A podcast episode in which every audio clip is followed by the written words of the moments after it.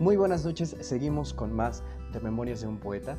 Quiero aprovechar para recordarles que este espacio también es para todos los que nos escuchan. Pueden enviarnos su material, su poesía, sus audios a través de las diferentes redes sociales que tenemos para ti. Tenemos en Memorias de un Poeta podcast, arroba Memorias de un Poeta podcast o Avidan Oficial, arroba Avidan Oficial, donde puedes enviarnos tu material escrito, ya sea de manera anónima o con tu nombre y con gusto los vamos a leer en cualquiera de los podcasts que se van a estar anunciando en todas las semanas. Es muy importante también que si tú quieres enviar tu audio leyendo tu propio poema o tus, propias letras o tu reflexión sobre la vida, sobre el amor, sobre cualquier tema en general, también son bienvenidos. Envíame un correo a arroba 28 gmail.com y todos van a ser transmitidos, escuchados y bien recibidos. Recuerda, Memorias de un Poeta Podcast también es para ti.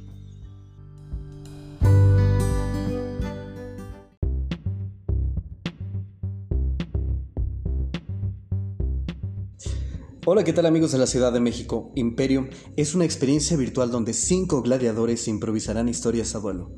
Una noche de comedia donde tú decides quién gana. Cada sábado a las 7 de la noche del 12 de septiembre al 11 de octubre.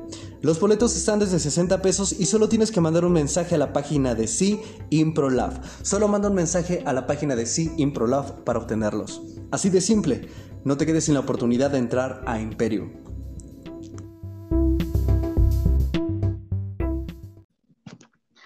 Muy buenas noches. Bienvenidos este sábado 19 el día de hoy, esta noche, se han lanzado nuevamente las cartas y toca el, turno de hablar del carro. Representa el control de la mente humana sobre las pasiones animales y el instinto, el Dios superior sobre los bajos egos y agregados psicológicos. El carro representa la batalla contra enemigos, obstáculos, problemas, efectos internos del individuo también representa la victoria, la voluntad, la afirmación. ¿Y quién mejor para hablar de esto que nuestro invitado del día de, hoy, que para mí es un honor tener eh, y agradezco previamente por, la, por aceptar la invitación? Andy Andrés de León. Bienvenido. Hola, hola, ¿qué tal? Buenas noches, ¿cómo estás? ¿Cómo están todos? Qué, qué gusto Qué gusto estar aquí y mil, mil gracias por la invitación. No, hombre, gracias, gracias a ti por, por darte esta oportunidad de, comenzar, comenzar perdón, este, en, este espacio, este, de aceptar, de, darte la oportunidad. Pero bueno, eh, quiero empezar con, con que nos platiques un poquito más eh, de ti para la gente que no te conoce este, quién eres, este, todavía no en términos profundos, no, no, no quiero como esa parte de, pero sí es este, que nos platiques un poquito lo que has hecho, este, por, por, la gente que ya te conoce, te conozco un poco más y los que no, pues te terminen de conocer. Perfecto. Pues mira, para los que no me conocen, que supongo que son todos. Ay, no. Em, pues mira, eh, soy actor, soy actor desde hace 22 años. Eh, um, la vida me ha llevado por otros caminos de pronto. Este, también, también estudié un poco de diseño gráfico, de fotografía. Eh, también hice la licenciatura en gastronomía. Entonces también soy chef. Este, este, y pues eso soy a grandes rasgos. La verdad es que toda mi carrera de, actuación, pues la, he centrado muchísimo más en, el teatro, eh, porque me apasiona, me apasiona el fenómeno vivo que es el teatro, el, que no haya toma dos. Eh, eso, es, eso es como muy interesante, esa, esa adrenalina no, no la cambio por nada, entonces pues sí, me, gusta mucho el teatro. También hago stand-up comedy a, últimas fechas. Este, y, pues nada, aquí pasando esta pandemia por sexto mes consecutivo encerrados. Qué maravilloso, ¿no? Digo, dentro de lo que cabe es, tomarlo ya con humor. Pues sí, Pues sí, ya, ya hablo con las paredes, ya, ya me peleé con mis plantas, ya me contenté. Ajá. ya te contestan, ya, Sí, ya ya, hay un diálogo. ya, ya, ya. Todo muy cuerdo. Sí, ya. Me encanta. Esto es una fiesta diaria. Ok, muy bien, maestro. Este, Andy, te voy a decir, Andy, Claro si- que sí. si no hay, como- hay un problema, un issue. No, Este, Andy, nada. Platícame un poquito más de, de- de tus trabajos. eh, ¿cuál, es el- cuál, cuál ha sido el más importante para ti, para tu carrera? Este, platícanos un poquito más sobre ello. Híjole, pues mira, la verdad es que creo que digo, he hecho mucho teatro, pero sí podría decirte que mm, tengo tres, tres trabajos que, que sí me han marcado. Em. Uno fue mm, eh, hace como 10 años más o menos. Em, bueno, hay un personaje que quiero muchísimo que hacía en La Bella y la Bestia, que era Le Fou. Y, y me divertía mucho porque pues, Le Fou es un niño. Entonces, eh, me, me- era muy divertido hacerlo, pero, pero ya como yéndonos a, aspectos como un poquito más profundos, más profesionales, eh, hace 10 años hice una obra de teatro que se llamaba Muerte de Cuna, eh, que estábamos Violeta Isfel, Julián Huergo y yo en escena, dirigía a Pedro González Ramírez, que era el dramaturgo y el director. Este, y esa obra para mí fue un parteaguas, porque fue algo muy distinto a lo que, a lo que había hecho yo de, de teatro. Eh, una obra con muchísimo contenido social, porque hablaba de adopción homoparental, subrogación de vientres, eh, venta de niños, o sea, era, era una obra bien intensa, bien intensa, Ajá. pero que la verdad tuvimos mucha fortuna con, con ella, tuvimos la gran, gran fortuna de dar 100 funciones, que no es nada Wow. fácil cuando es un proyecto independiente. Este, tuvimos muchísimo apoyo de los medios, eh, tuvimos muchísimo apoyo del Consejo Nacional para Prevenir la Discriminación. Nos incluyeron en un proyecto que se llamaba Todos los días es el día para no discriminar. Eh, entonces nos, nos incluyeron en esa campaña. Y bueno, ese fue uno de los, de los proyectos más importantes que, pues sí, que, que marcaron un antes y un después para mí en mi carrera. Sí. Después de Correcto. esa, en 2016 vino una obra que se llamaba Smartphones.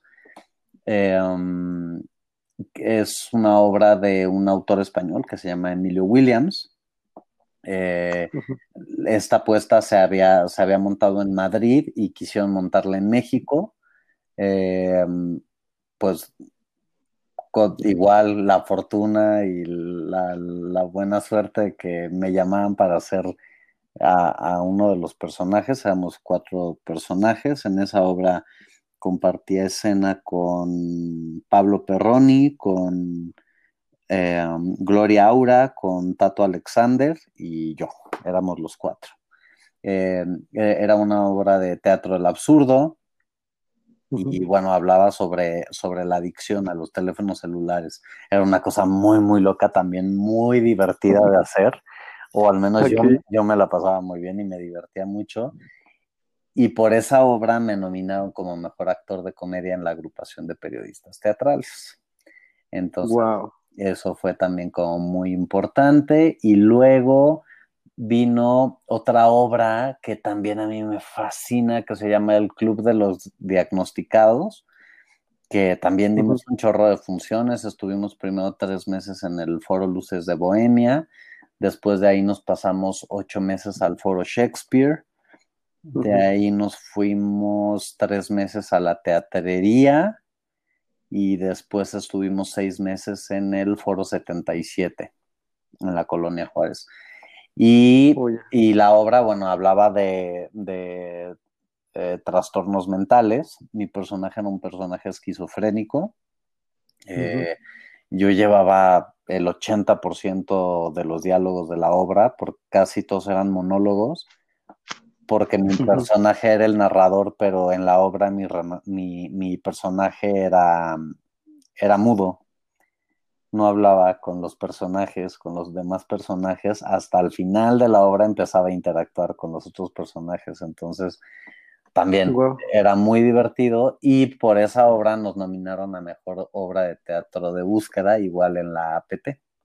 Entonces, esos, esos han sido como los tres eh, proyectos profesionales en cuanto a actuación se refiere como más importante.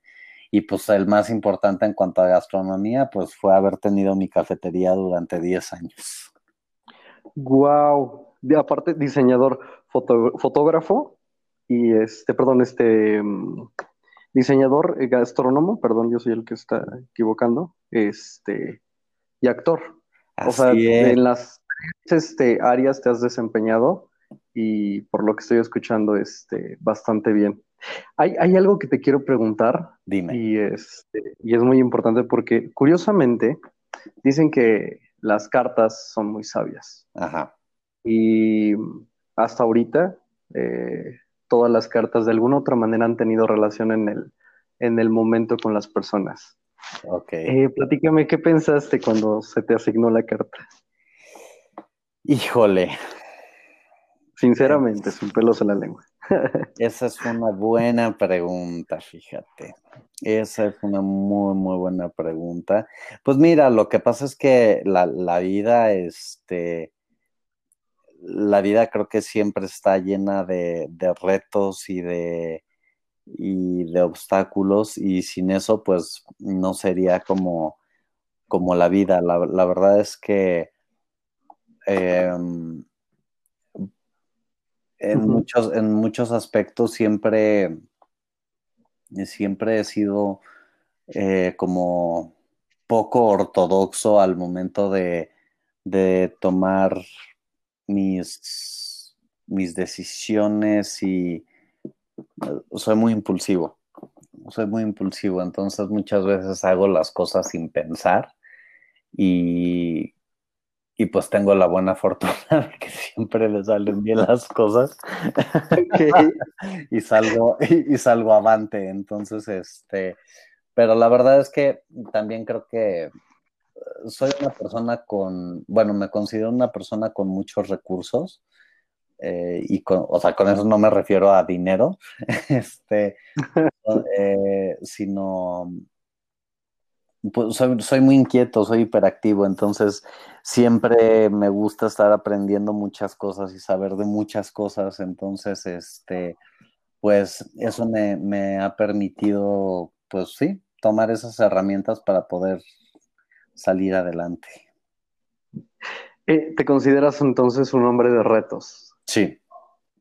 Sí, sí, sí. ¿Cuál ha sido el, reto más importante dentro de tu vida? El ser yo. Híjole. Sí, ser yo. Ser yo. ¿Por qué? Pues porque ya sabes, o sea, eh, porque mira, muchas veces cuando vienes de una familia tan conservadora, este, pues obviamente creces con, ciertas normas familiares, sociales, todo esto, y,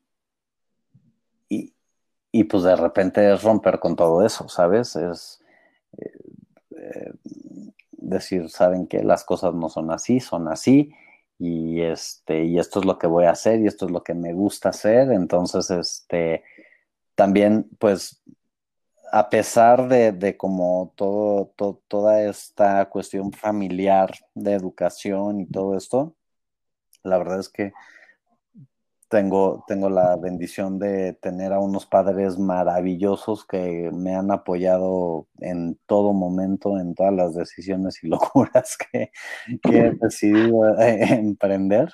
Este, y bueno, pues también eso es muy importante, pero sí, la, la verdad es que sí, este, para mí haber estudiado actuación fue un, fue un antes y después en mi vida porque pues yo me acuerdo de chiquito, o sea, yo era un, pues un niño súper tímido, no tenía amigos, este, era súper solitario, introvertido, casi no convivía con la gente, no me gustaba hablar, casi como un niño autista. Este, y, y, pues la actuación me abrió un abanico de, de posibilidades, ¿sabes? Entonces, este, creo que, creo que también esa fue una gran herramienta. ¿Consideras que ser tú ha sido la batalla más victoriosa o todavía hay mucho trabajo por delante? Pues es que yo creo que, pues es que sí, o sea, porque ser, ser uno mismo es, es, un día al día, es un día a día y, hay, hay muchas cosas que, que pues desconocemos de nosotros mismos. Entonces, creo que, creo que, creo que la lucha más grande de, ser uno mismo es mantenerte fiel a ti mismo. Porque muchas veces te puedes corromper en el camino por, pues, por lograr ciertos objetivos o metas, ¿no? Y, y, no, o sea, eso es algo que siempre he tenido muy, muy claro y para mí algo que es importantísimo es eh, mi integridad y ser fiel a mis creencias y a mis principios.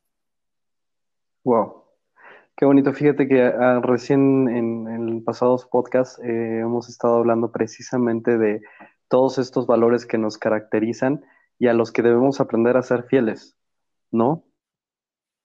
Eh, es nuestro mayor y más grande recurso los que estamos en este medio. Y no solamente nosotros, incluso lo platicaba también y este, te lo platico a ti, em, sino en cualquier profesión. Yo lo veo, lo comparo mucho con la actuación con cualquier oficio de cualquier persona, que a veces este, no lo vemos es otra cosa. Nosotros los actores lo manejamos más con eh, la parte inocente, con seguir descubriendo, otros oficios no, te lo impiden. Pero es interesante saber que tenemos nuestros recursos, debemos aprender a, saber qué tenemos, con qué trabajamos y seguir sorprendiéndonos por ese tipo de detalles. Claro. Y precisamente hablando de, todas estas preguntas, em, ¿cuál ha sido, Andy, tu mayor obstáculo en la vida? Uy. Ay, me hubieras dicho que se iba a tratar de esto.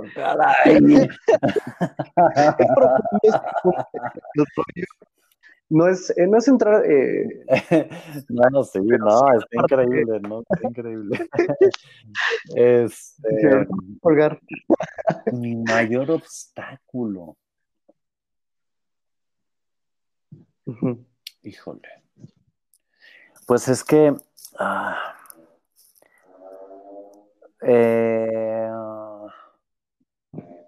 ¿Sabes qué? Creo que uno de mis mayores obstáculos es que a veces no me la creo.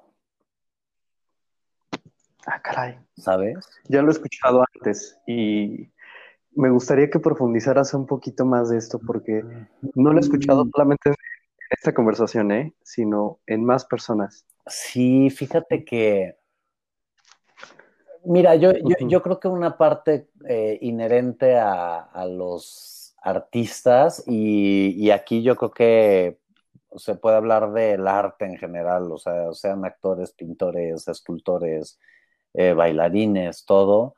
Eh, creo que el artista ah, siempre tiene una necesidad por ser visto, por ser, por ser reconocido. Y, que eso obviamente va directamente relacionado con la autoestima, ¿no? Este e, es un rollo de autoestima. Entonces, eh, de repente hay cosas que, o sea, pues sí, no, no, o sea, como que a veces no me la creo eh, como en esta cuestión de, es que, o sea, sí y sí, sí seré talentoso, no seré talentoso, y, ¿sabes? O sea, como, como que empiezas a entrar como en este juego y, se empieza a volver como un círculo vicioso que lejos de ayudarte lo que hace es atorarte más. Entonces, entonces, de repente, pues veo resultados de mi trabajo y digo, ah, mira, mira, ¿se pueden decir groserías en tu podcast? Pues sí, ¿Tienes permiso? Déjame platicarlo con el productor. ¿Productor? Sí, ah, ok. Sí, ok. Eh, eh, es, que pues, luego se me salen. Ay, no, si se salen, no te preocupes. Y este, entonces, este, de repente digo así, eh, no estoy tan pendejo, ¿no? Entonces, este, este, eh, pues creo que sí, creo que ese ha sido como uno de los, de los más grandes obstáculos, ¿no? Que, que, a veces no me la creo. Y digo, no, pues sí, sí tengo que creérmela porque pues tengo las herramientas. Y, y, a últimas fechas creo que eso ya lo he trabajado un poco más. Eh, y te voy a decir por qué. Y, y, va a ser un poquito paradójico, pero el stand-up comedy me ayudó mucho para eso. Ok. Eso, es, interesante, pero ¿por qué? Sí, me, ayudó mucho para, para reafirmarme. Eh, fíjate que hace, pues ya casi, fueron dos años. En junio cumplí dos años de, de empezar a incursionar como en esto del stand-up. Y el primer curso de stand-up que tomé fue con Héctor Sáenz Gómez, con el pelón. Em, y va a sonar así de únete a los optimistas, pero, pero la verdad es que me cambió la vida. Me cambió la vida eh, hacer, hacer y aprender stand-up con, con, el pelón, eh, este, específicamente, porque pues uno cree que, el stand-up es subir a contarte chistes y hacerte el chistosito y ya, ¿no? Y resulta, o sea, y no, o sea, y no, la verdad es que al menos como lo enseña el pelón Gomis, que no todo el mundo lo enseña de esa manera, es, es un proceso de autoconocimiento muy cañón porque el stand-up pues nace de ti. O sea, todo lo que hablas en una rutina de stand-up tiene que ver contigo y estás hablando de ti y te estás burlando de ti. Eh, el pelón nos decía que la comedia nace del dolor y tiene todas las razones. O sea, no habría comedia si no hubiera dolor. Es que nadie se espera que se burlen de, uno y menos ser uno mismo el que se burle. Sí, entonces eh, el pelón dijo, pues ustedes no pueden hacer comedia si ustedes no saben qué es lo que les duele. Y empezamos a hacer una serie de ejercicios que fueron, fueron bien fuertes, bien, bien duros, porque aparte, por ejemplo, el, primer ejercicio era escribir una tu biografía, pero, pero no así de, ay, soy fulanito y nací en no sé qué y vivía, no. o sea, una biografía de, de las cosas que realmente te duelen, te afectan, que te lastiman, y después tenemos que leer esa biografía en frente de todo el grupo. No, bueno, aquello se volvió así como una terapia en grupo, porque ya al rato ahí todos llorando y no.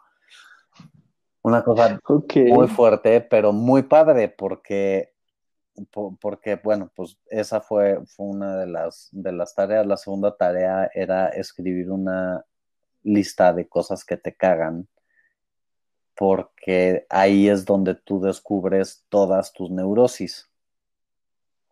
Y otra sorpresa, descubrí que soy una persona sumamente neurótica. Muy neurótica. Bienvenido al club. muy, muy, muy, muy, muy neurótico.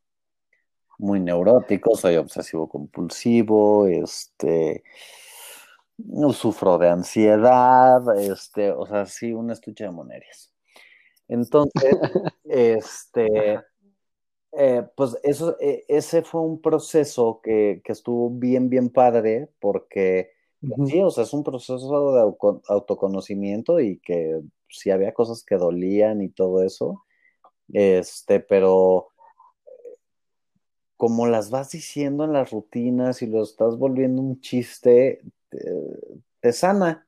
O sea, empiezas a sanar esas, esas heridas y, y lo más padre es que pues te puedes burlar todavía más de lo que pasaste, ¿no?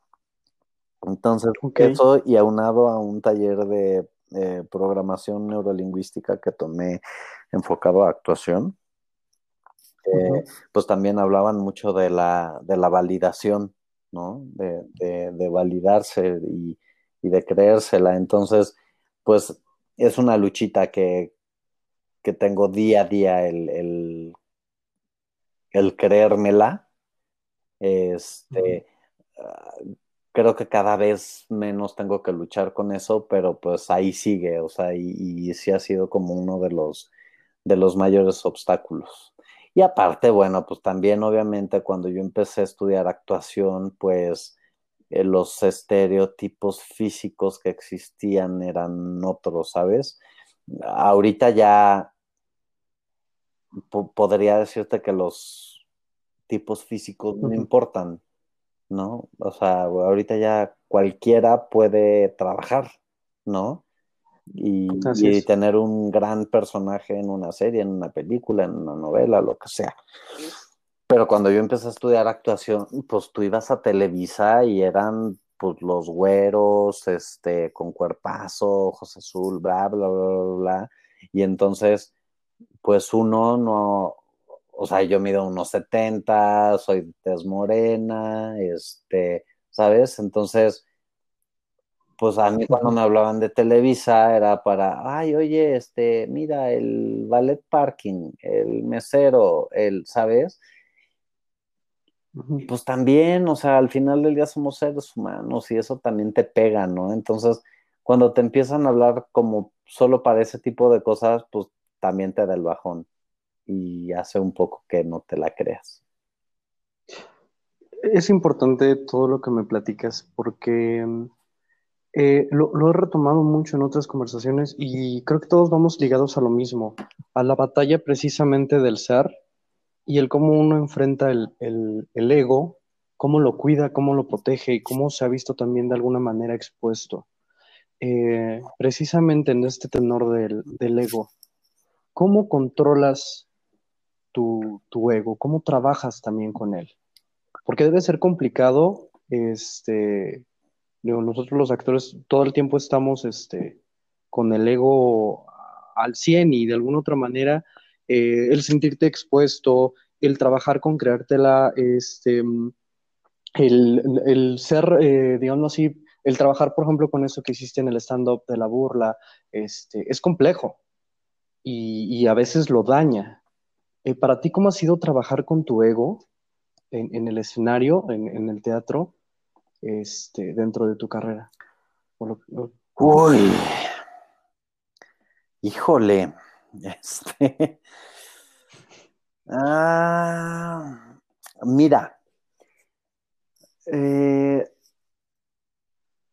por, muchas situaciones de, vida por las que he pasado y también el, ser eh, chef y haber tenido un negocio, me, eh, me ha ayudado mucho, la verdad es que me ha ayudado mucho con el tema del ego, no porque yo haya sido egocentrista o, ¿sabes? Claro. Sino, sino cuando tienes un trabajo, te digo, como por ejemplo en la cafetería, porque aparte, o sea, yo ahí cocinaba y atendía mesas y si había que barrer, barría y, y, pues como dicen por ahí, ¿no? Este, el, trabajo forja el temperamento.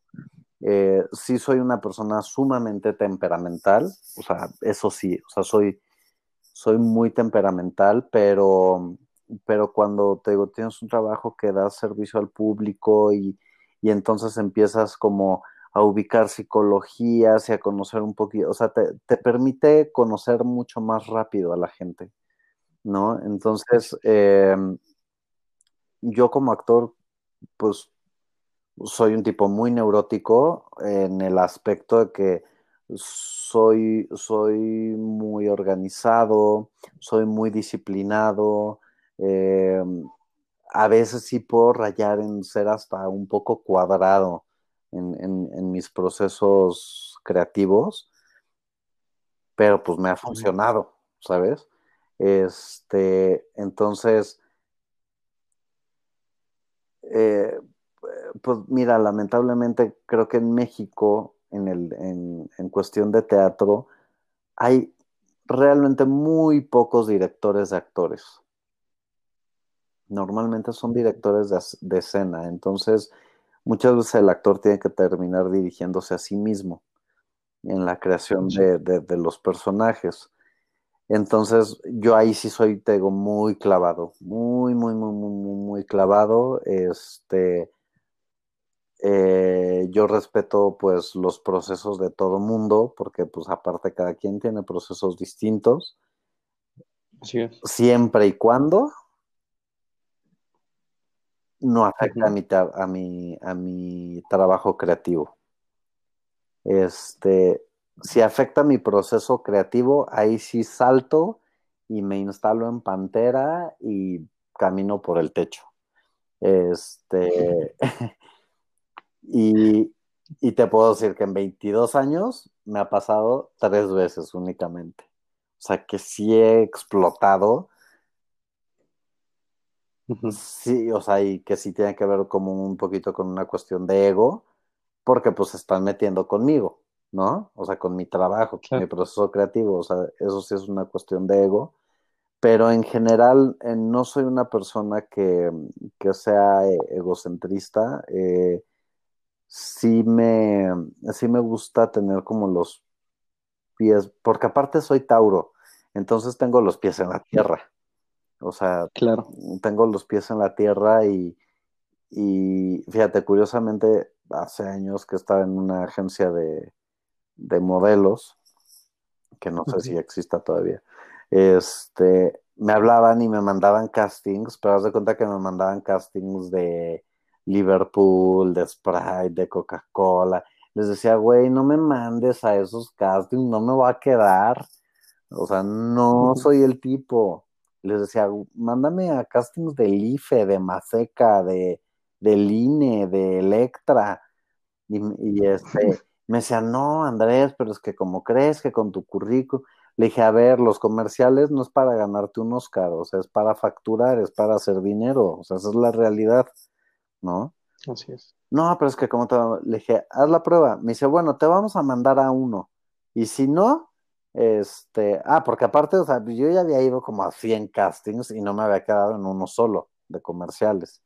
Y también es un desmoralizante, o sea, sales este, arrastrándote, ¿no? Y este, y un día me hablan y me dicen, te tenemos un casting para Electra. Le dije, órale, venga. Fui y me quedé.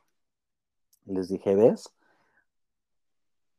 Pues también, o sea, uno tiene que tener los pies en la tierra y saber cuál es tu perfil, ¿sabes? O sea, pues yo no me voy a meter a hacer un casting que es un multimillonario de las lomas porque lo más seguro es que no me lo van a dar porque no tengo el perfil, ¿sabes? Protagonista de Avengers, ¿no? No, o sea, no, no tengo el perfil. Sí, o sea, es como si yo quisiera audicionarnos para Thor. No, por, supuesto que no, no, soy Thor, pero seré torpe, pero Thor no. Este, entonces, este, o sea, eso sí. Y, y, bueno, pues también, o sea, sí trabajar como esta cuestión de ir a hacer los castings y, porque, pues sí, cuando empezaba la carrera salía todo bajoneado y, ay, no me quedé y lloraba días porque no me había quedado en el comercial, y ¿sabes? Pero con el tiempo, pues vas haciendo callo y vas haciendo caparazón y vas entendiendo cómo es la dinámica y cómo se mueven las cosas y, vas entendiendo que, que, que, muchas veces ni siquiera depende de ti, ¿sabes? O sea, eh, el 80% de las veces no depende de ti. Este, eh, en, una plática que tuvimos ahora en, esta pandemia, en la agencia en la que estoy, eh, había un director de casting que nos decía, mi consejo así primordial para cualquier actor es, casting, ¿qué era? Casting... Casting hecho, casting olvidado o casting perdido, algo así. Era una frase así Eh, y sí, o sea, ve, haz tu casting y si te llaman, qué bueno, y si no, pues ya vendrán más, ¿no? No clavarte en las texturas, ni, ni estarte apuñalando, ni flagelando, porque, porque no, o sea, el 80% de las veces la decisión ni siquiera tiene que ver contigo. Exacto. Y es importante no tomar eh, las situaciones personal. Exactamente. Eh, y, es, y, eso aplica para todo, ¿eh? para cualquier profesión. Este, en su momento también, no estás para saberlo ni yo para contarlo, yo estudié medicina y era lo mismo. los mismos, este, las mismas batallas, inseguridades, este, decir si quedas o no quedas, wow. O sea, esto que me dices aplica para todos, para todos los que nos escuchan este, y que se han visto también involucrados en este tipo de situaciones. Eh, no es exclusivo también de actores, también uno en una profesión y tiene que aprender a vivir con ello, a decir, bueno, eh, no me dieron el puesto, pero eh, ¿puedo mi vida seguir? Claro que puedo seguir mi vida.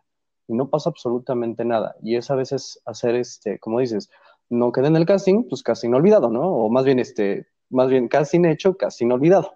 Exactamente. Más o menos ahí eh, el, mood. Sí, sí, sí.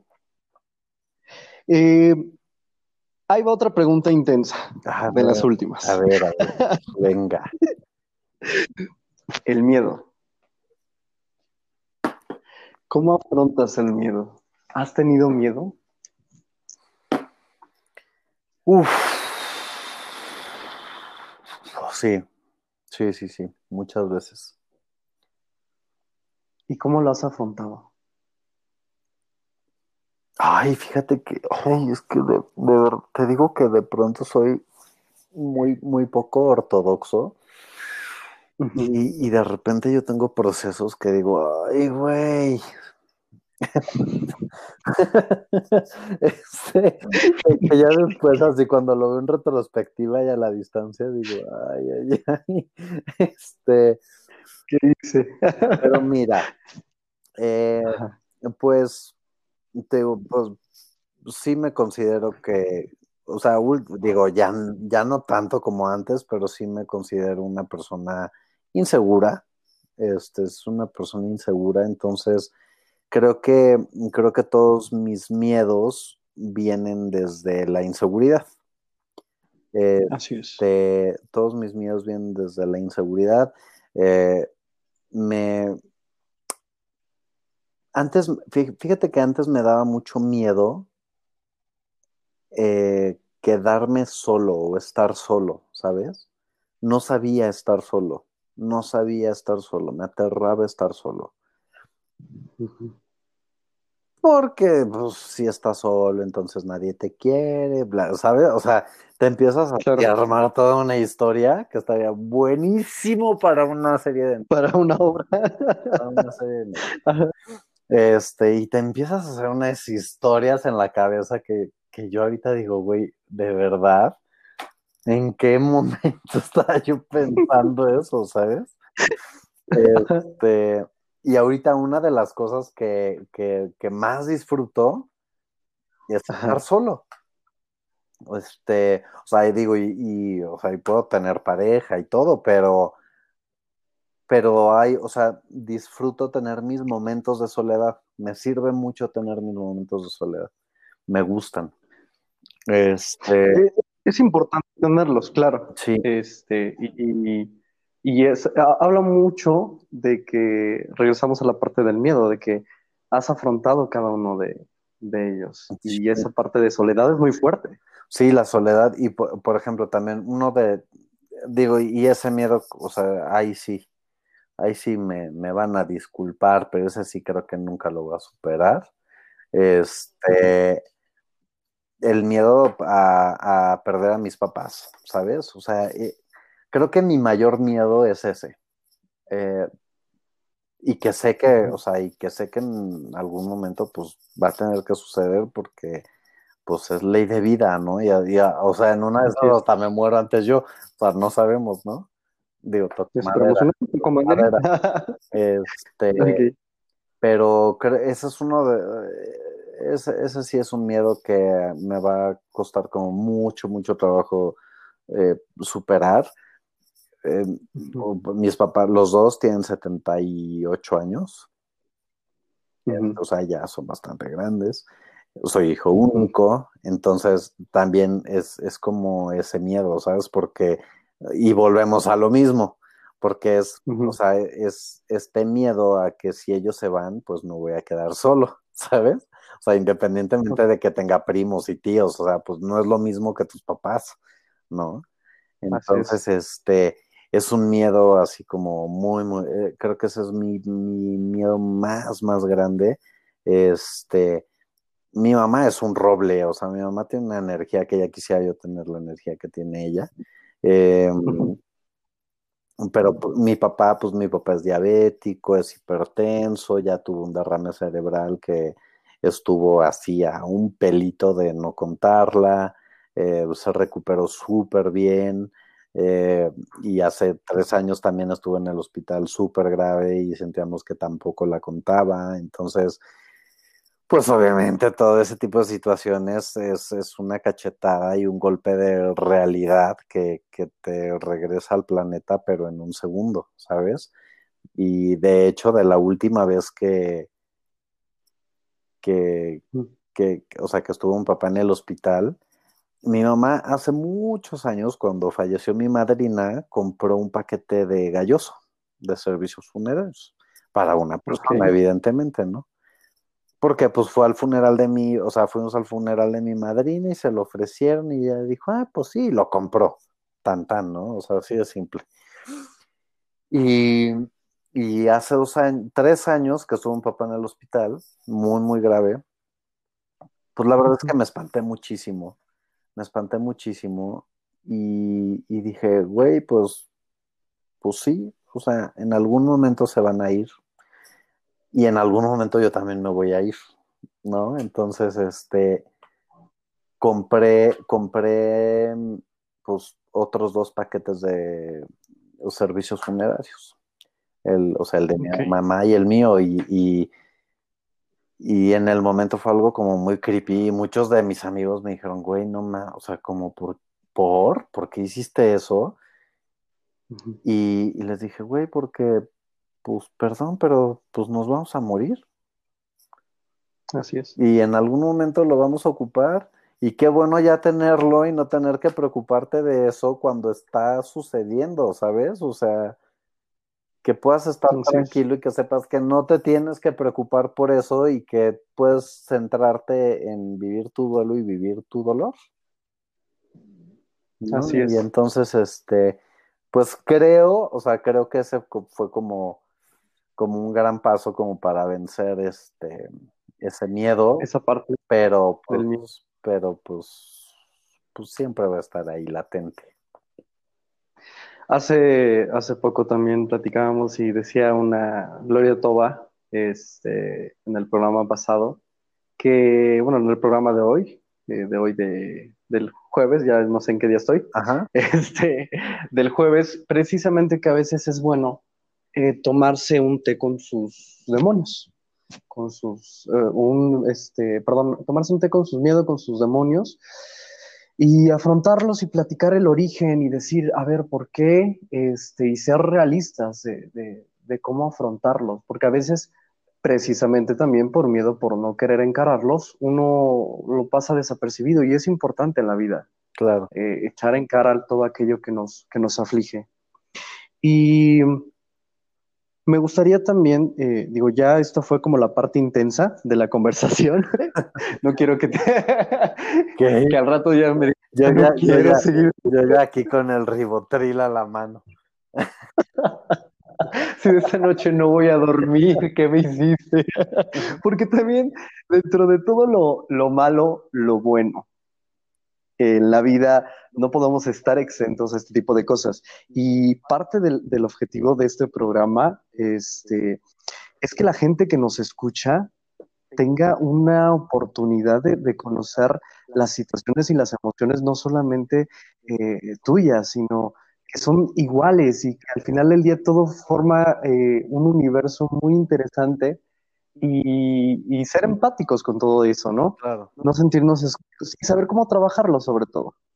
Y La carta también nos indica sobre la victoria y la voluntad y la afirmación.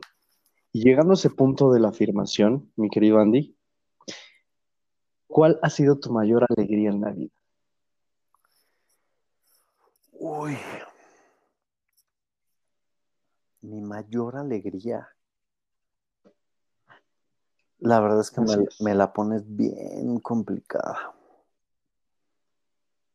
Me la pones bien complicada porque también creo que he sido muy afortunado y he tenido muchas, muchas alegrías en, en, mi vida. O sea, creo que, creo que sí he sido una, una, persona muy afortunada y es algo de lo que doy muchísimas, muchísimas gracias por, por eso. Este, ay, mi mayor alegría, no sé. Y no hablamos de matemáticas. ¿eh? Sí, no, no, no, no, no, ni fracciones, ni derivadas, ni integrales. Este. Mm, pues mira, yo creo que el día que me dijeron que estaba nominado a Mejor Actor de Comedia, creo que ese día fue así, fue un día súper, súper alegre para mí. Ese fue un día muy, muy alegre. Este. Mm, pues es que creo que mi, vida se ha ido construyendo de pequeñas, grandes alegrías, fíjate. y, soy, muy agradecido por eso. Eh, la cafetería también me trajo muchas alegrías. Este, que nos, eh, nos tenían en el top 5 de creperías de la Ciudad de México en la revista en donde ir, eh, eh, que, me, que me invitaran este año por cuarto año consecutivo, fui jurado en el premio al mejor sabor en Expo Café. Este, y, y son como son como esos pequeños reconocimientos que son como chocolatitos en tu vida, ¿sabes? Creo que, creo que, pues sí, o sea, la verdad es que sí he tenido muchas alegrías en la vida, pero creo que una de las mayores sí ha sido cuando me nominaron a Mejor Actor de Comedia. Creo que, que fue un día muy feliz. Wow, que, me, me, imagino ese júbilo frente al escenario, este, y recibiendo tu premio y wow. Neta, no, no gané, no gané, o sea, me nominaron, no gané, pero, o sea, pues al final del día, el estar nominado ya es... La nominación. Sí, ya, ya es un premio. Ok, me pasó como el, aquella entrevista donde dice, este, y la golpearon, está embarazada. No, no, es, no estoy embarazada, es panza normal.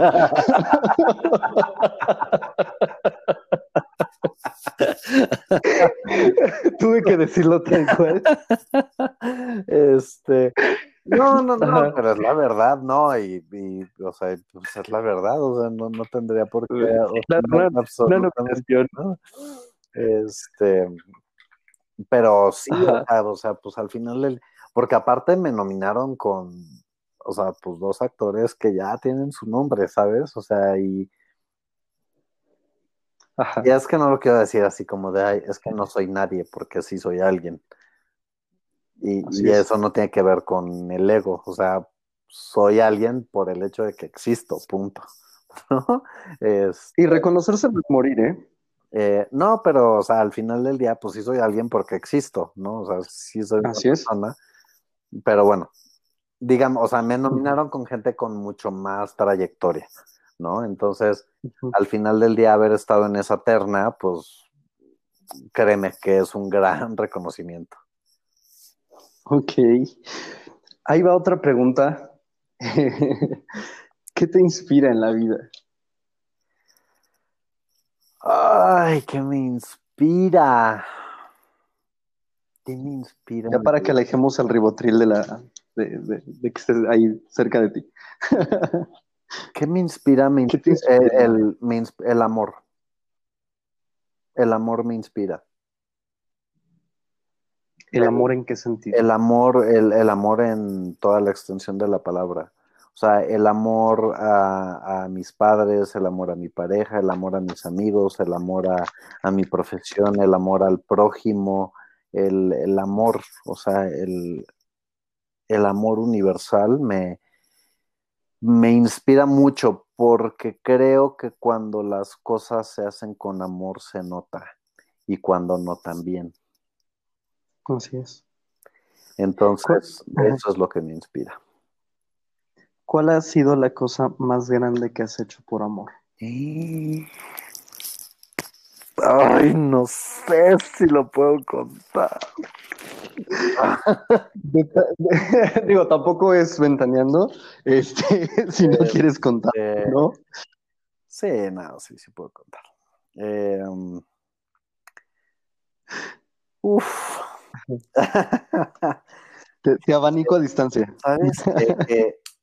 soy bien loquito, soy bien loco, soy bien impulsivo y te digo, y luego y luego hago las cosas sin pensar, ¿sabes? Entonces, este, en alguna ocasión, hace muchos años, como 10 años, eh, conocí a alguien, empezamos a salir y, y, cuando íbamos a empezar a andar, me dijo, ¿sabes qué? Mi mamá me dijo que, pues, que tuviera honestidad contigo y pues tengo que decirte que me voy a ir la siguiente semana un mes y medio a Europa de vacaciones. Y entonces cuando empiezas a salir con alguien y te salen con algo así, pues sí te da el bajón, ¿sabes? Como claro. que sí te da el bajón. Este, híjole. Y yo así de, bien, y yo así de, bueno, pues está bien. O sea, pues, ¿qué te digo? Este, Solo quiero que sepas que me interesas mucho y que pues aquí voy a estar cuando regreses, ¿no? Y ahí quedó. Y, ya, regresó. no, pues se fue. Este, y en aquella, o sea, todavía ni existía WhatsApp, todavía platicábamos por el Messenger de Facebook. Este. Hace, poquito. Sí, no, hace un chingo de, de tiempo. Y entonces, este, eh, le digo, ay, ¿qué haces? No sé qué. Me dice, ay, pues estoy en el Parque del Retiro, aquí en, en España, y con, mi botella de vino y comiendo pinchos, y yo así de, ay, qué rico. Y me dice, sí, estaría increíble que estuvieras aquí. Y le dije, ja, ja, ja. Le dije, pues si quieres te alcanzo en París. Y me dijo, ay, sí, ja, ja, ja. Ah, sí, ja, ja, ja. Bueno, ya todo fue risas y no sé qué nos vemos, nos vemos, me despido y me metí a comprar un boleto de avión para irme a París. Wow. Entonces ya cruzar el lado de compro el boleto de avión y bueno, pues mi idea era pues ir nada más 15 días, porque pues no me alcanzaba para más, ¿no? Pero dije, bueno. Y entonces mi papá me dice, oye, Ah, para esto, eh, mi, mi, mi, papá me, ah, me dice, sí, me dijo un papá, oye, pero si te vas a ir, pues que valga la pena, vete un mes. Le dije, no, pero es que yo nada más puedo pagar 15 días. Mejor, yo te invito otros 15 días, vete un mes. Disfruta tu viaje. O sea, no está, o sea, no está fácil irte hasta allá. Claro. No, pues aprovechalo. Y yo, bueno. Y entonces, platicando con un amigo, me dijo, güey, pregúntale bien si de verdad, o sea, quiere que vayas. Y yo, güey, o sea, si a mí alguien me dice te alcanzo en París, le digo, ya te tardaste, ¿no? Exacto. Y, me dice mi amigo, sí, pero deja de pensar en lo que te gustaría que hicieran por ti. No todas las personas son iguales. Y entonces ahí fue como de, ay, pues tal vez tiene razón, ¿no? Y entonces la persona en cuestión no se conectaba y no se conectaba y no se conectaba y no se conectaba. Pero haz de cuenta, o sea, nosotros habíamos platicado el miércoles y yo volaba el domingo. O sea, así. O sea, yo volaba el domingo. Y entonces. O sea, cuatro días. Ajá y no se conectaba y no se conectaba y yo así de, o sea, lo, lo, o sea, lo menos, o sea, lo peor que podría pasar sería que yo me fuera que no supiera que yo fui, o sea, irme un mes de vacaciones y regreso y ya. ¿No? Ok. Ajá. O sea, pues sería lo peor que podría pasar. Pero después dije, es que si yo me voy un mes, voy a regresar después, entonces obviamente vas a ver que fui. ¿No? Porque pues va a llegar y me va a decir dónde andas y pues, qué le voy a decir, ¿no? en Francia. este, total que el domingo en la mañana se conecta. Y le dije, qué, le dije, qué bueno que te conectaste, no sé qué, bla, bla, bla. Le dije, oye, lo de París me lo dijiste en serio o, era broma. ok. Me, dice, obviamente era broma. Y yo así, no Le dije, es que tengo que decirte algo. Le dije, sabes que no te vas a enojar, pero, pero pues es que hice esto. Le dije, pues voy para allá. Le dije, pero no te preocupes. O sea, ahorita cambio mi no, le dije, ahorita cambio mi boleto de avión. En lugar de llegar a París, voy a llegar a, a, Roma. Y ya, o sea, pues voy a hacer mi viaje y no te preocupes, tú y yo no nos vamos a cruzar en ningún momento. Oh. Y su respuesta fue así como de, ah, ok, literal. Y yo así de madres, ya valió. y pues me oh, yo, esperando la historia así de, se nos encontraron en, el puente de los candados en no, París. espérate, me fui y pues, pues, yo empecé a hacer mi viaje, o sea, yo ya, o sea, como con la idea muy clara, dije, ok, no nos vamos a ver. Entonces, pues yo empecé a planear mi viaje, ¿no? Y, y me fui a Roma, Pisa y, bueno, hasta que un día se conecta y me dice, ¿qué día vas a estar en Madrid? Le dije, pues la verdad es que no tengo ni idea. O sea, voy, voy planeando mi día, o sea, mi viaje día a día. Me dice, nos vemos el 14 en Madrid. Y yo, ah, ok, pues vamos a comer o algo y este, y ya, pues después te acompaño porque se estaba quedando en casa de una amiga de su mamá. Y le dije, no, pues si quieres te acompaño, o sea, vamos a comer y pues ya te acompaño a casa la amiga. Me dijo, no, me voy a quedar contigo. Y yo, ah, toma. Y entonces, no, no, mi cabeza empezó a volar así de, no, no, no, no, no. Nos quedamos de ver en Madrid, en la Gran Vía. Entonces en mi cabeza todo fue una película porque dije, por supuesto, o sea, la Gran Vía va a estar del otro lado, yo voy a estar de este lado, se va a poner el siga y vamos a correr y nos vamos a abrazar y nos vamos a besar y ya sabes, ¿no? Yo así, imaginando, y van a salir fuegos artificiales, ¿no? pues ya llegó el día del otro lado yo del otro lado. Se pone el siga, así yo corro al otro lado y llego y me dice, hola. Y yo, ah, todo se derrumbó. Así fue la anti película, ¿sabes? Y yo así de no, creo que sí la regué. Y no, la verdad es que duramos tres años y medio después de eso, pero pues, pinche loco, o sea, yo a lo mejor yo también hubiera pensado así, y este psicópata, o sea, tiene una semana de conocerme y ya me queda alcanzar en París, ¿qué tiene en la cabeza? ¿Sabes?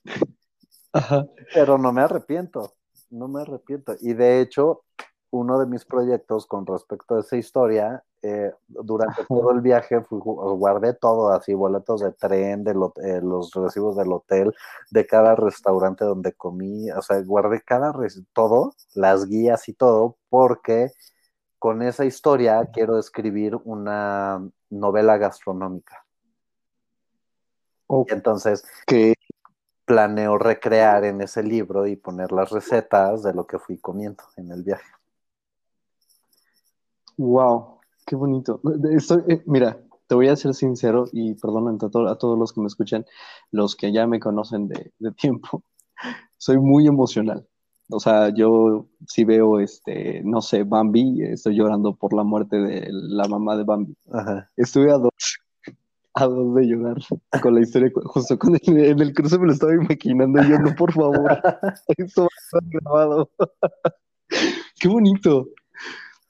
Y así soy, o sea, soy bien loco y soy bien impulsivo y de repente, o sea, y así, y la, y la verdad es que la mayor parte de las tonterías que he hecho en mi vida han sido por amor.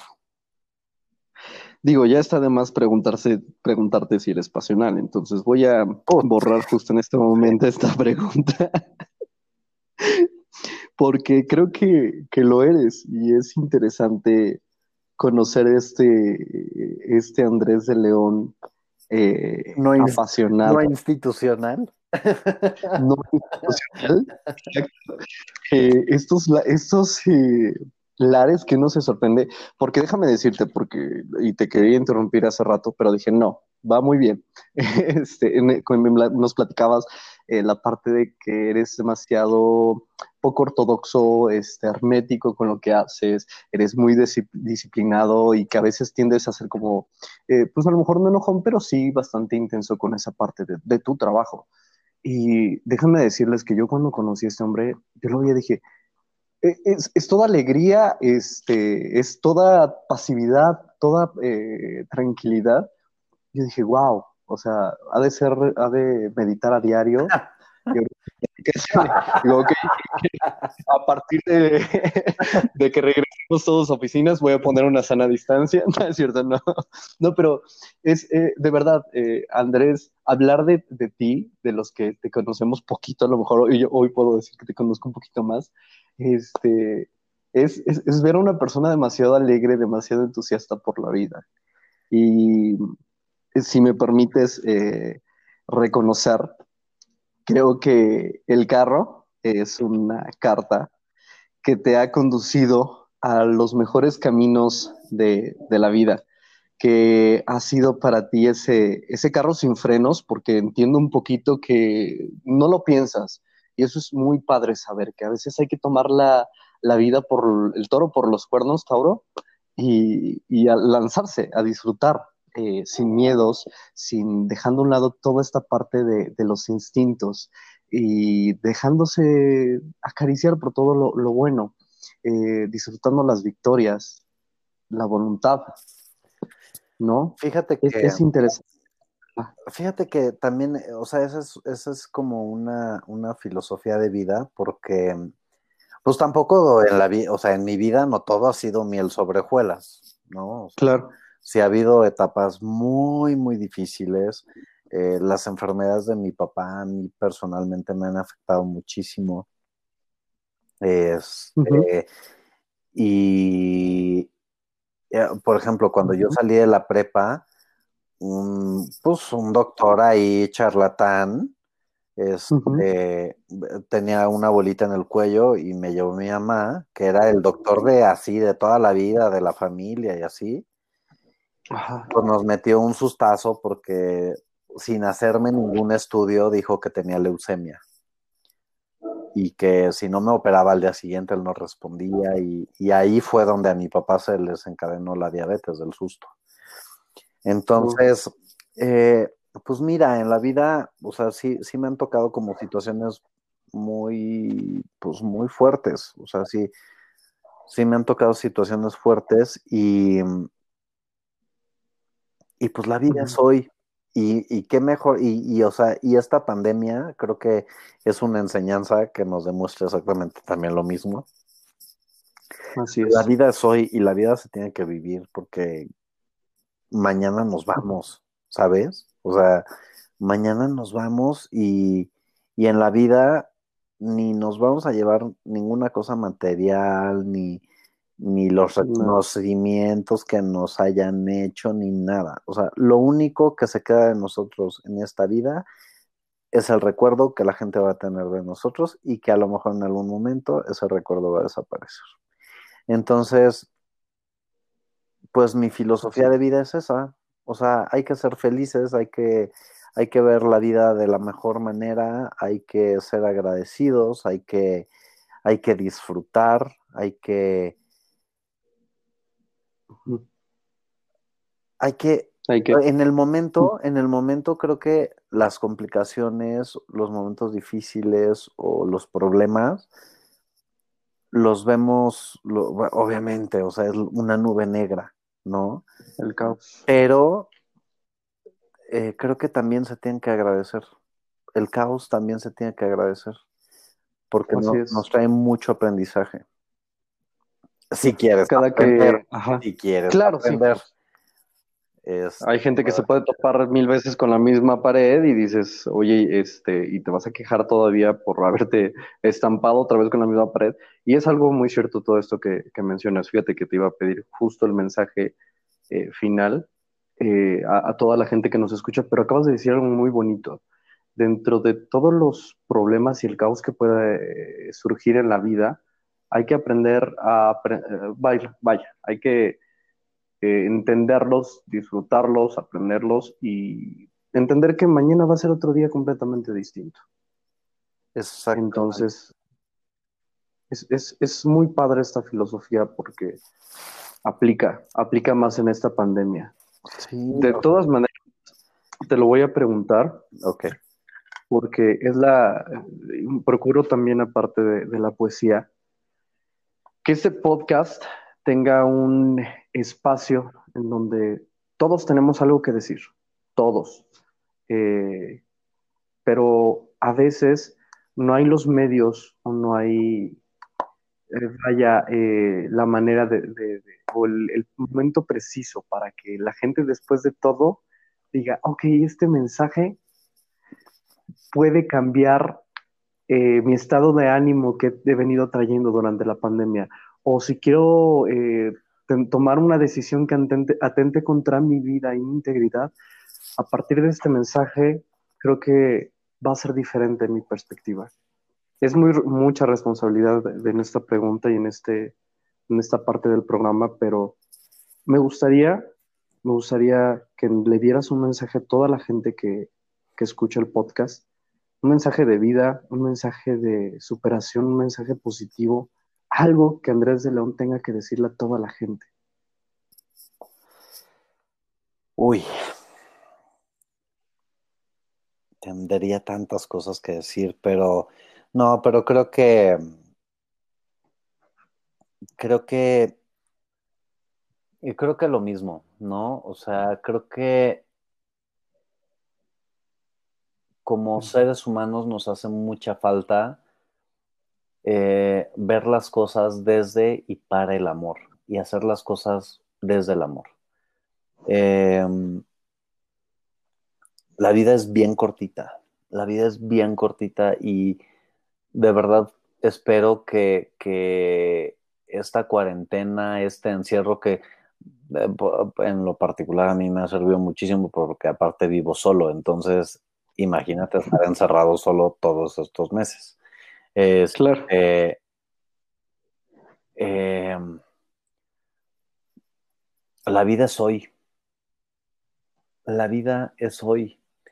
Muchas veces nos, limitamos tanto este,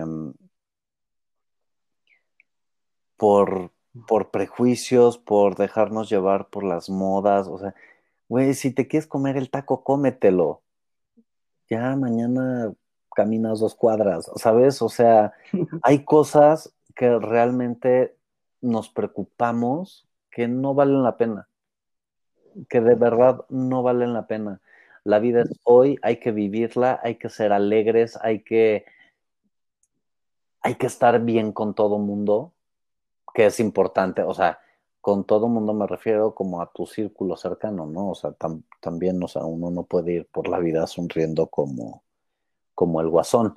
Este, Pero estar bien con la gente, estar bien contigo mismo, eh, estar satisfecho de lo que haces cada día, eh, estar agradecido con lo que tenemos. Creo que también esta pandemia tiene mucho que enseñarnos al respecto. Tenemos que ser agradecidos con lo, con lo que tenemos, no nos quejemos, Hay, hay gente que realmente le está pasando muy mal. Eh, entonces, creo que mi mensaje podría ser ese, ver las cosas desde y para el amor, ser agradecidos y vivir el día. Qué bonitas palabras. Maestro, Andy, ¿qué viene para ti después de la pandemia? Pues espero que dinero, mano. Sabía que ibas a contestar así. Este, ¿Algún proyecto en puerta? ¿Qué viene para mí? Pues mira, eh, pues digo, sigo con mi trabajo de, de oficina que, que que me gusta, me gusta lo que, lo que hago, este, este, me gusta mucho mi trabajo, lo disfruto, estoy aprendiendo mucho de gente muy interesante, este, viene por ahí otra cosa que no puedo contar ahorita todavía, pero es relacionado con lo mismo.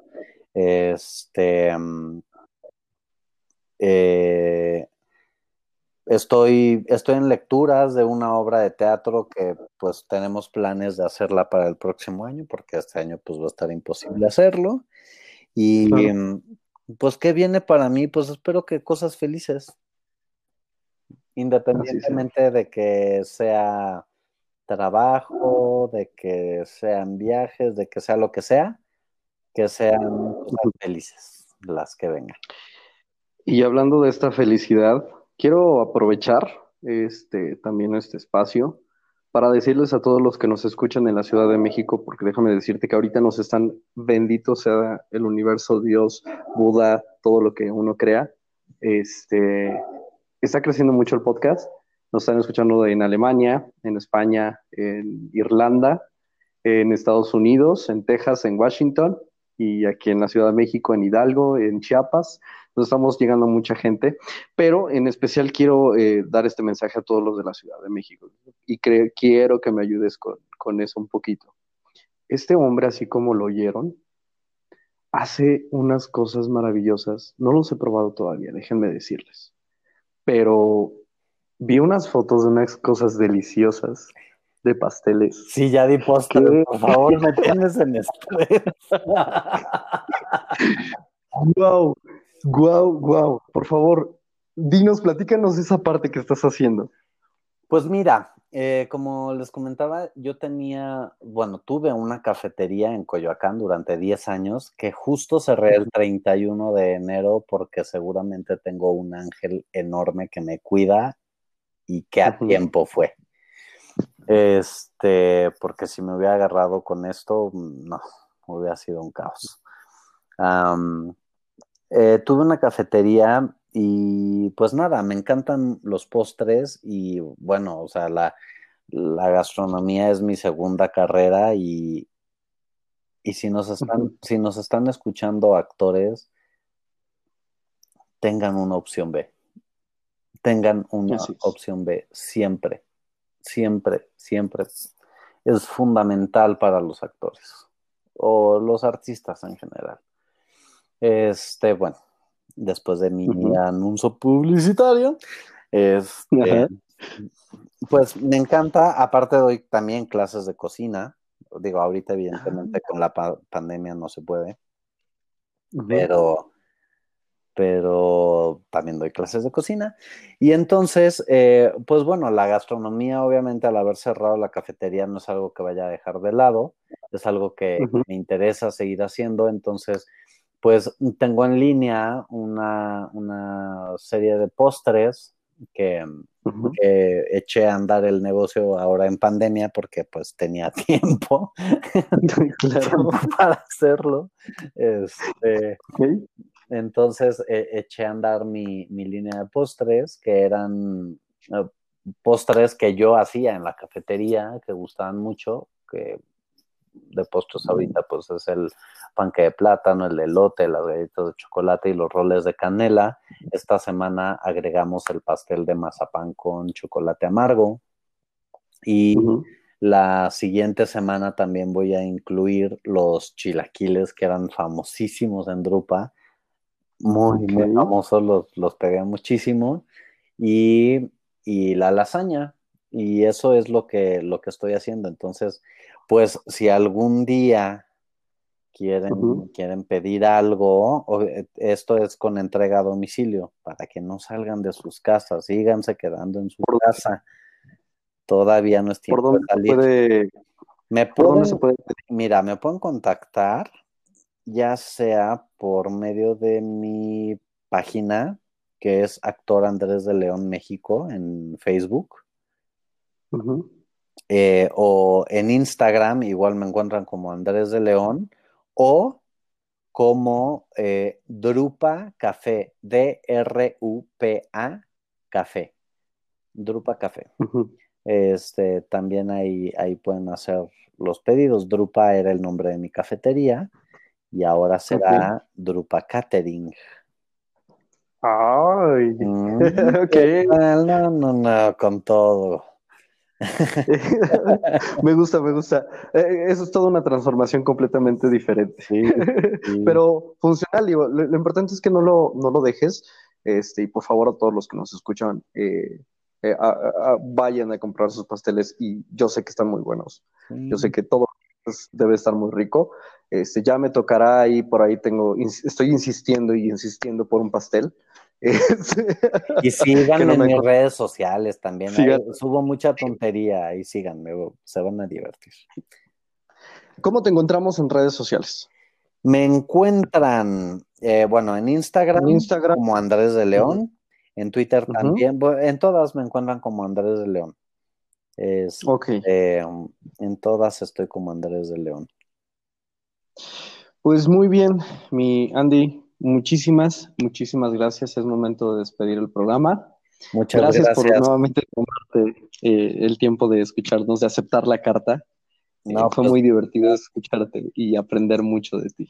Pues muchas gracias a ti por, la invitación y a toda la gente que, que está escuchando. Espero que, que, se la pasen tan bien como yo me la pasé. No, hombre, eh, tenlo por seguro que así va a ser. Y bueno, a todos ustedes, muy buenas noches. Gracias, gracias por haber escuchado Memorias de un Poeta con Andrés de León. Mi nombre es Avidan Vergara. Nuevamente, gracias por escucharnos. Hasta pronto.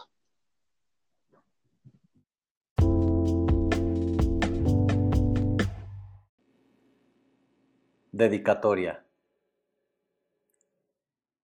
En el momento del Hugo contemplo la historia. He visto el sol, he visto la luna, he oído a las aves y vi un ángel. Soy libre de amar con dedicatoria. Son las raíces que crecen en los pies lo que me dejaron perpetuo aquí. Son los cielos los que se nublan y relampaguean para no dejarme ir. Dios, soy una carta con dedicatoria a un amor. Bendito el hombre que encontró el amor. Dio alegría y paz a más de dos. Ay, cielo, mírame de lejos. Soy el reflejo de mi coherencia de amar. En los recuerdos que vivo cada día contigo, amor, los escribo en mi piel. Soy el diario y mi piel es una hoja testigo de las letras que escribe nuestro amor, mujercita de labios cerezones, ojos de miel, sonrisa de ángel, lujo de perla. Dios, soy una carta con dedicatoria a una mujer. Van los dioses gustosos a nuestra unión, son invitados a nuestro lazo de amor. Nadie está, pero todos nos miran. Parado frente al altarcito que Jesús nos creó, te veo entrar en la puerta con la luz. No es un ángel, pero suele ser idéntico a él mismo. Te acercas con lágrimas de alegrías, creo yo, y me miras y me aseguras que tus lágrimas son de amor. Los cielos se abrieron, el mismo arroz tiro. Todos bendicen nuestra boda, nuestro lazo de amor. Y en un nidito de amor que construí con dedicatoria a ti, nos fuimos a vivir. Nuestros días fueron felices. amor siempre hubo. El sol nos levantaba cada mañana, pero lamentablemente el tiempo se nos acabó.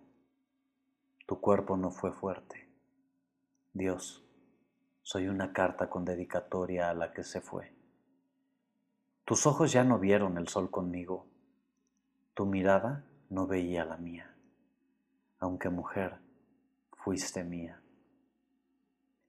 Ahora ya no es así. Dios se enamoró de ti, te llevó a su reino. Mieles que desbordabas de tus ojos, raíces de los pies que no se mueven. Eterno seré en el nidito de amor a las orillas del risco y cerquita del mar. En el momento del Lugo contemplo la gloria. He visto el sol, he visto la luna, he oído a las aves y vi un ángel. He amado con pasión. Señor, ahora soy una carta con dedicatoria a mi amor.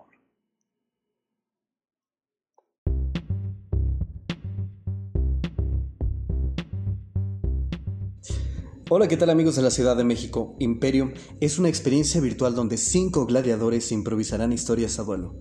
Una noche de comedia donde tú decides quién gana. Cada sábado a las 7 de la noche del 12 de septiembre al 11 de octubre. Los boletos están desde 60 pesos y solo tienes que mandar un mensaje a la página de C Improlab. Solo manda un mensaje a la página de C Improlab para obtenerlos.